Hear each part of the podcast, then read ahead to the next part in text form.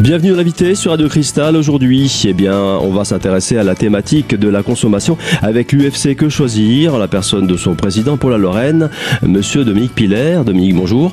Eh bien, bonjour à tous et puis ravi de vous retrouver. En cette première émission de la rentrée, alors qui dit rentrée dit effectivement retour de vacances. il se passe beaucoup de choses quand on rentre de vacances et souvent on a déménagé, souvent on a changé d'école, etc.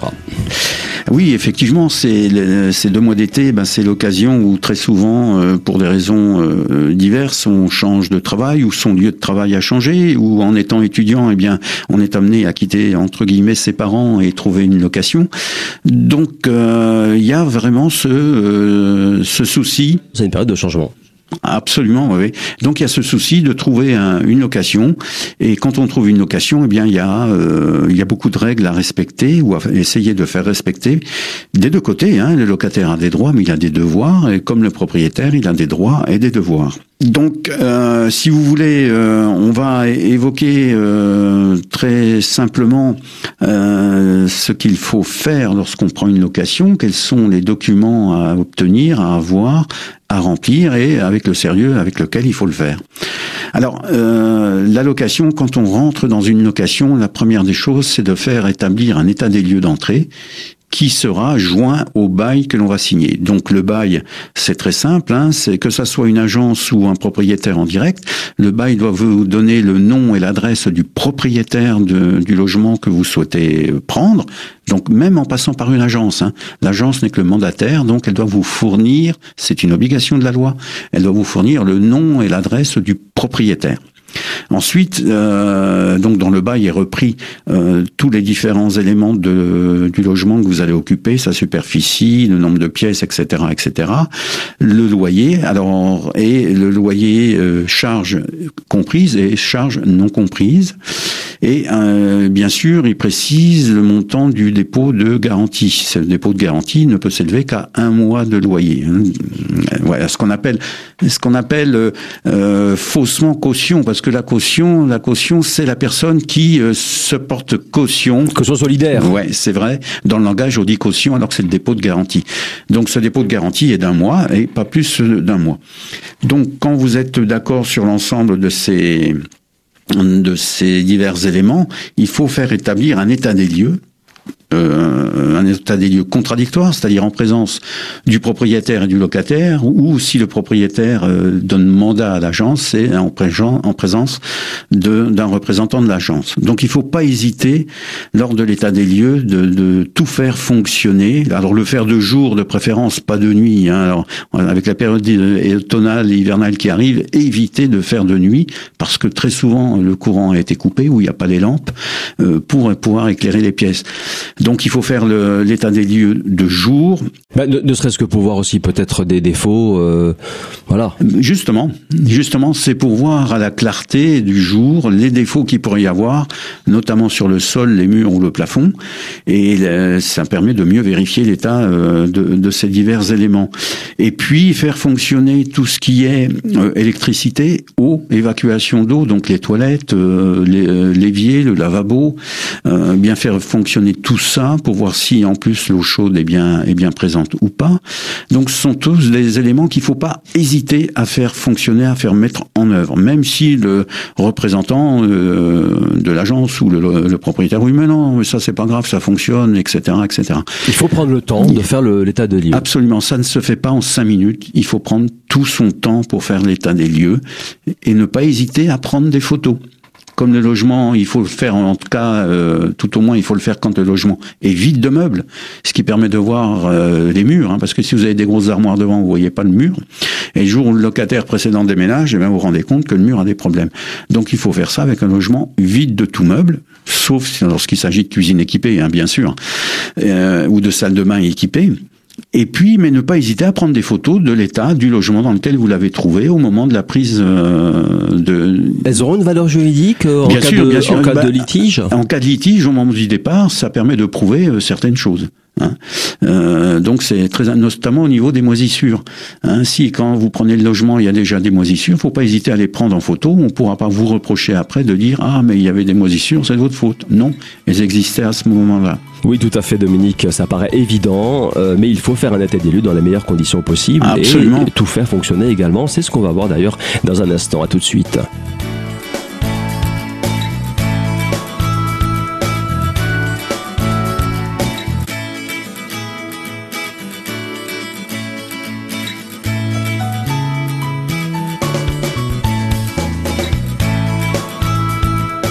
Deuxième partie de l'invité sur Radio Cristal. Je suis toujours en compagnie de Dominique Piller, président de l'UFC Que Choisir Lorraine. Alors Dominique, on le disait en première partie, euh, il faut faire un état des lieux dans les meilleures conditions possibles et puis surtout il faut tout faire fonctionner, hein, il faut tout faire tourner pour éviter les mauvaises surprises. Donc euh, on fait tout fonctionner et puis quand l'état des lieux est terminé, alors ne pas oublier de relever les compteurs. Très important, compteur électrique. Ça, ça doit figurer sur le bail Ça doit figurer sur l'état des lieux sur l'état des lieux entrants, euh, le relevé des compteurs d'eau, de gaz et d'électricité en fonction de, des, des, des, fluides qui sont disponibles dans l'appartement. Donc ça c'est très important parce qu'au moment du départ, ça vous permettra de faire euh, la différence entre ce qui était à l'arrivée et ce qui était au départ et qui permet de justifier éventuellement la retenue du dépôt de garantie parce que le dépôt de garantie sert à ça. Donc, je vous rappelle quand même qu'il y a des choses qui sont interdites, c'est-à-dire le propriétaire ne peut pas vous obliger de faire un prélèvement automatique. Hein. La loi vous autorise à, vous êtes libre du paiement, euh, soit par chèque, soit en espèces, pourquoi pas. Mais si vous faites des espèces, si vous payez en espèces, mais il vous faut un reçu, euh, comme quoi vous avez payé en espèces. Et une idée fausse aussi et courante, c'est que le propriétaire légalement n'est pas tenu de vous remettre une quittance de loyer. C'est à vous locataire de la réclamer. Ah bon, c'est pas systématique. Non, c'est pas systématique. Donc euh, beaucoup pensent que le, une fois que j'ai payé, le propriétaire va m'envoyer une quittance. Non, non, c'est à vous de réclamer la quittance et cette quittance est gratuite. Il doit vous la faire parvenir gratuitement. Il faut lui réclamer à chaque fois. Alors. Il faut lui réclamer à chaque fois euh, ou se mettre d'accord de dire à chaque. Euh, mais, mais il n'est pas tenu de, non, de systématiquement. Le faire, systématiquement. Non, pas du tout. Donc c'est donc c'est quelque chose d'important et bon à savoir. Donc n'hésitez pas.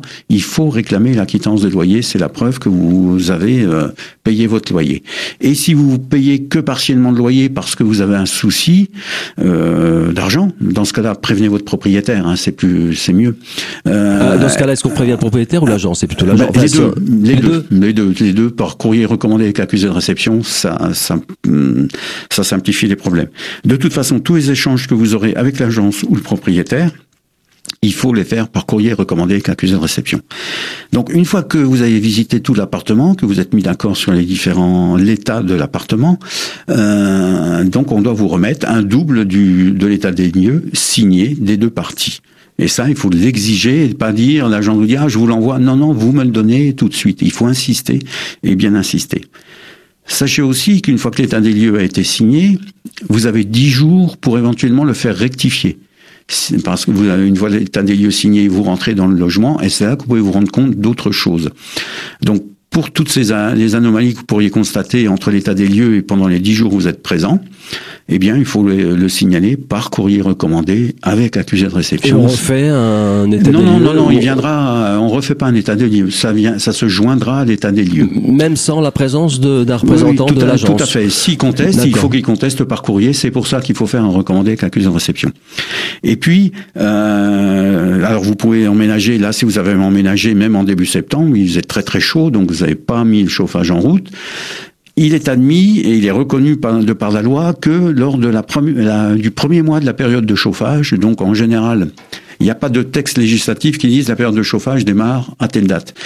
Mais l'habitude, les us et coutumes, c'est aux environs du 15 octobre que la période de chauffage démarre. Donc là, vous avez un mois là aussi pour euh, faire modifier euh, l'état des lieux si vous constatez des dysfonctionnements dans le chauffage.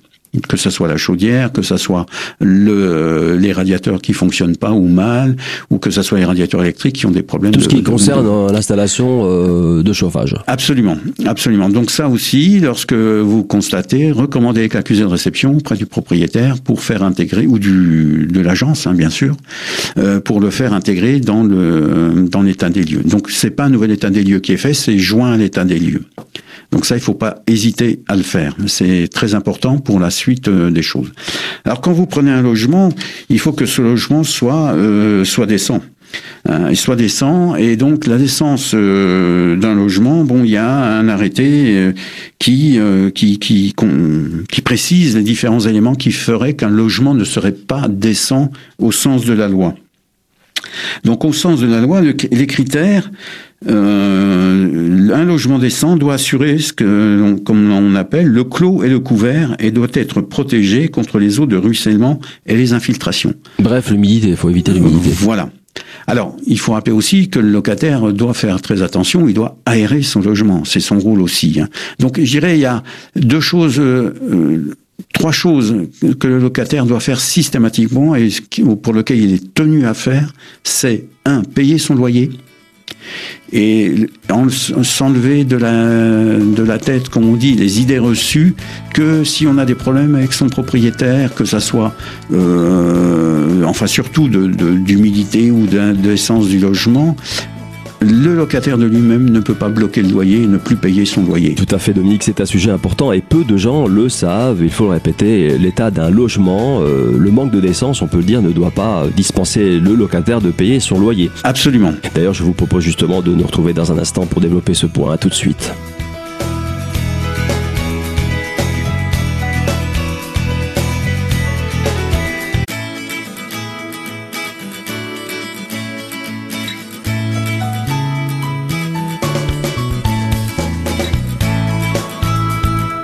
Troisième partie de l'invité sur Radio Cristal. Je suis toujours en compagnie de Dominique Piller, le président de l'UFC Que Choisir Lorraine. Alors Dominique, on en parlait en deuxième partie d'émission, c'est un sujet important et peu de gens le savent, il faut le rappeler. Euh, c'est pas parce qu'il y a un problème dans un logement qu'on doit pas payer son loyer. Hein. C'est pas une raison et il n'a pas le droit de le faire. Comme on le dit, on ne se fait pas justice soi-même. Donc si on conteste euh, le paiement du loyer parce que il euh, n'y a plus de chauffage et le propriétaire veut pas changer la chaudière ou des choses comme ça, il y a des infiltrations et le propriétaire veut rien faire, il faut demander au juge l'autorisation de bloquer les loyers. On ne peut pas faire justice soi-même, de soi-même, on ne peut pas bloquer le loyer. Bon, ça, on peut peut-être trouver une solution euh, à l'amiable avec le propriétaire, sans passer par la, solution, juridique. Voilà, la solution, la première des choses, c'est amiable, recommander avec accusé de réception pas de réponse ou pas de euh, pas de changement, Deuxième courrier de mise en demeure et de dire sous huit jours, si vous n'êtes pas intervenu, je demanderai au juge de faire bloquer les loyers. là, ça, là, ça va envenimer les relations, mais s'il n'y a pas de mais là, ça débloque, ça débloque très souvent, Ça débloque. Ça débloque parce que le propriétaire, bon, il est, lui, ce qui l'intéresse quand même, malgré tout, c'est que les loyers euh, lui soient payés, et c'est normal. Hein. Donc voilà. Donc dès qu'on arrive à ça, euh, deuxième recommandé de mise en demeure, et s'il n'y a rien qui est fait, eh bien, on se tourne vers le tribunal d'instance pour demander au juge l'autorisation de bloquer les loyers. Donc il faut bien s'enlever de l'idée de, se dire je paye plus mes loyers et je vais voir un huissier pour les l'huissier devrait dire d'ailleurs c'est pas légal vous n'avez pas le droit de le faire mais bon et donc là, euh, c'est le seul moyen que l'on a euh, pour euh, bloquer le loyer. Donc là, ça peut prendre un certain temps aussi. Hein, non, mais ça peut être très rapide. Ça peut être hein, rapide aussi. Oui, quand vous envoyez le recommandé avec accusé de réception, il faut indiquer sous huit jours à réception. Oui, mais après le, la procédure juridique, ah, bah, va très vite. Hein. ça, va, ça, va vite. Oui, ça va très vite. Ah, parce qu'on est en droit de penser que la justice n'est pas assez rapide. Non, non, là-dessus, pour un blocage de loyer, ça va très vite. Ça peut faire l'objet d'un référé, éventuellement. Alors donc, hormis le clos et le couvert, euh, le logement dans les critères pour que ce qu'on appelle un logement décent, hein, il doit y avoir un dispositif de retenue des personnes conformes à leur usage. C'est-à-dire que s'il y a un escalier, il doit y avoir une rampe d'escalier au minimum. S'il y a un balcon, il doit y avoir une, euh, barrière, une balustrade, etc., mhm. etc. Des éléments de confort, enfin de, sécurité aussi. De sécurité. C'est pas du confort, c'est de la sécurité. Il doit y avoir des, des branchements électriques, gaz et eau chaude qui sont conformes aux normes en vigueur. Et ça, c'est important et en bon état d'usage et de fonctionnement. Alors, euh, je rappelle, enfin, je rappelle, je vous dis que d'ici 2017 euh, ou 18, euh, au milieu de 2017 plutôt, il va y avoir dans le DPE, dans le diagnostic de performance, deux autres documents à fournir de la part du propriétaire. C'est l'état d'installation d'électricité et de gaz. C'est-à-dire qu'il faudra faire un diagnostic électrique et un diagnostic du gaz. Ça, à la charge du propriétaire, bien sûr. C'est-à-dire euh, qui disent que l'installation électrique est conforme aux normes. Sinon, le propriétaire euh, devra, devra la refaire. Ça paraissait évident, comme la sécurité électrique pour euh, prévenir les risques d'incendie et la sécurité de gaz d'autant plus. Mais bon, pour l'instant, il faut savoir que c'est pas obligatoire. Ah non, non, c'est pas obligatoire. Il n'y a pas de diagnostic obligatoire. D'accord. Donc, puis, si, vous malheureusement... si, vous prenez un appartement avec euh, un, un, tableau euh, électrique, un, un, différentiel avec des fils qui sortent de partout, en, en, théorie, vous ne pouvez rien dire. si, il faut faire remarquer que l'installation, il faut le faire constater. Voilà, voilà. Mais il n'y a pas d'obligation légale. Il n'y a pas d'obligation légale au moment du bail de fournir un état de, euh, de l'installation. Là, la loi a été modifiée, c'est la loi Allure qui le modifie. Donc, en début 2017, il ça devient obligatoire à fournir au moment de la location, en plus du fameux DPE qui vous indique quel est l'état du logement, surtout au niveau du, du chauffage. Alors, euh, contrairement à ce qu'on pense, on en trouve encore beaucoup. Vous savez, il y a des vieux logements euh, qui datent de, de quelques années, comme on dit, ou des vieilles fermes qui sont mises en location et dans lesquelles pas forcément le, le, la sécurité électrique n'est pas, n'est pas assurée. N'a pas été assurée, voilà. Donc ça c'est très important. Et puis, euh, il doit y avoir un éclairage naturel suffisant des pièces, c'est-à-dire des fenêtres qui sont ouvertes dans toutes les pièces, qui permettent d'avoir un éclairage naturel. Et la surface, euh, il doit y avoir au moins une pièce principale présentant une surface habitable de 9 mètres carrés et une hauteur sous plafond minimale de 2 mètres 20. Ouais, parce qu'on a vu dans la presse il y a quelque temps euh, des, des à Paris des appartements, des, des, des, placards de 7 mètres carrés. hein. qu'on peut trouver aussi. Euh, Il faut savoir que certains n'ont pas de n'ont pas de, de, de complexe. Absolument. Et puis, euh, alors il doit présenter un, logement, un volume habitable de euh, au minimum 20 mètres carrés en, en, volume habitable de, de 20 mètres carrés. Non, de, en volume, quand on parle de volume, c'est du mètre cube, c'est pas du mètre carré.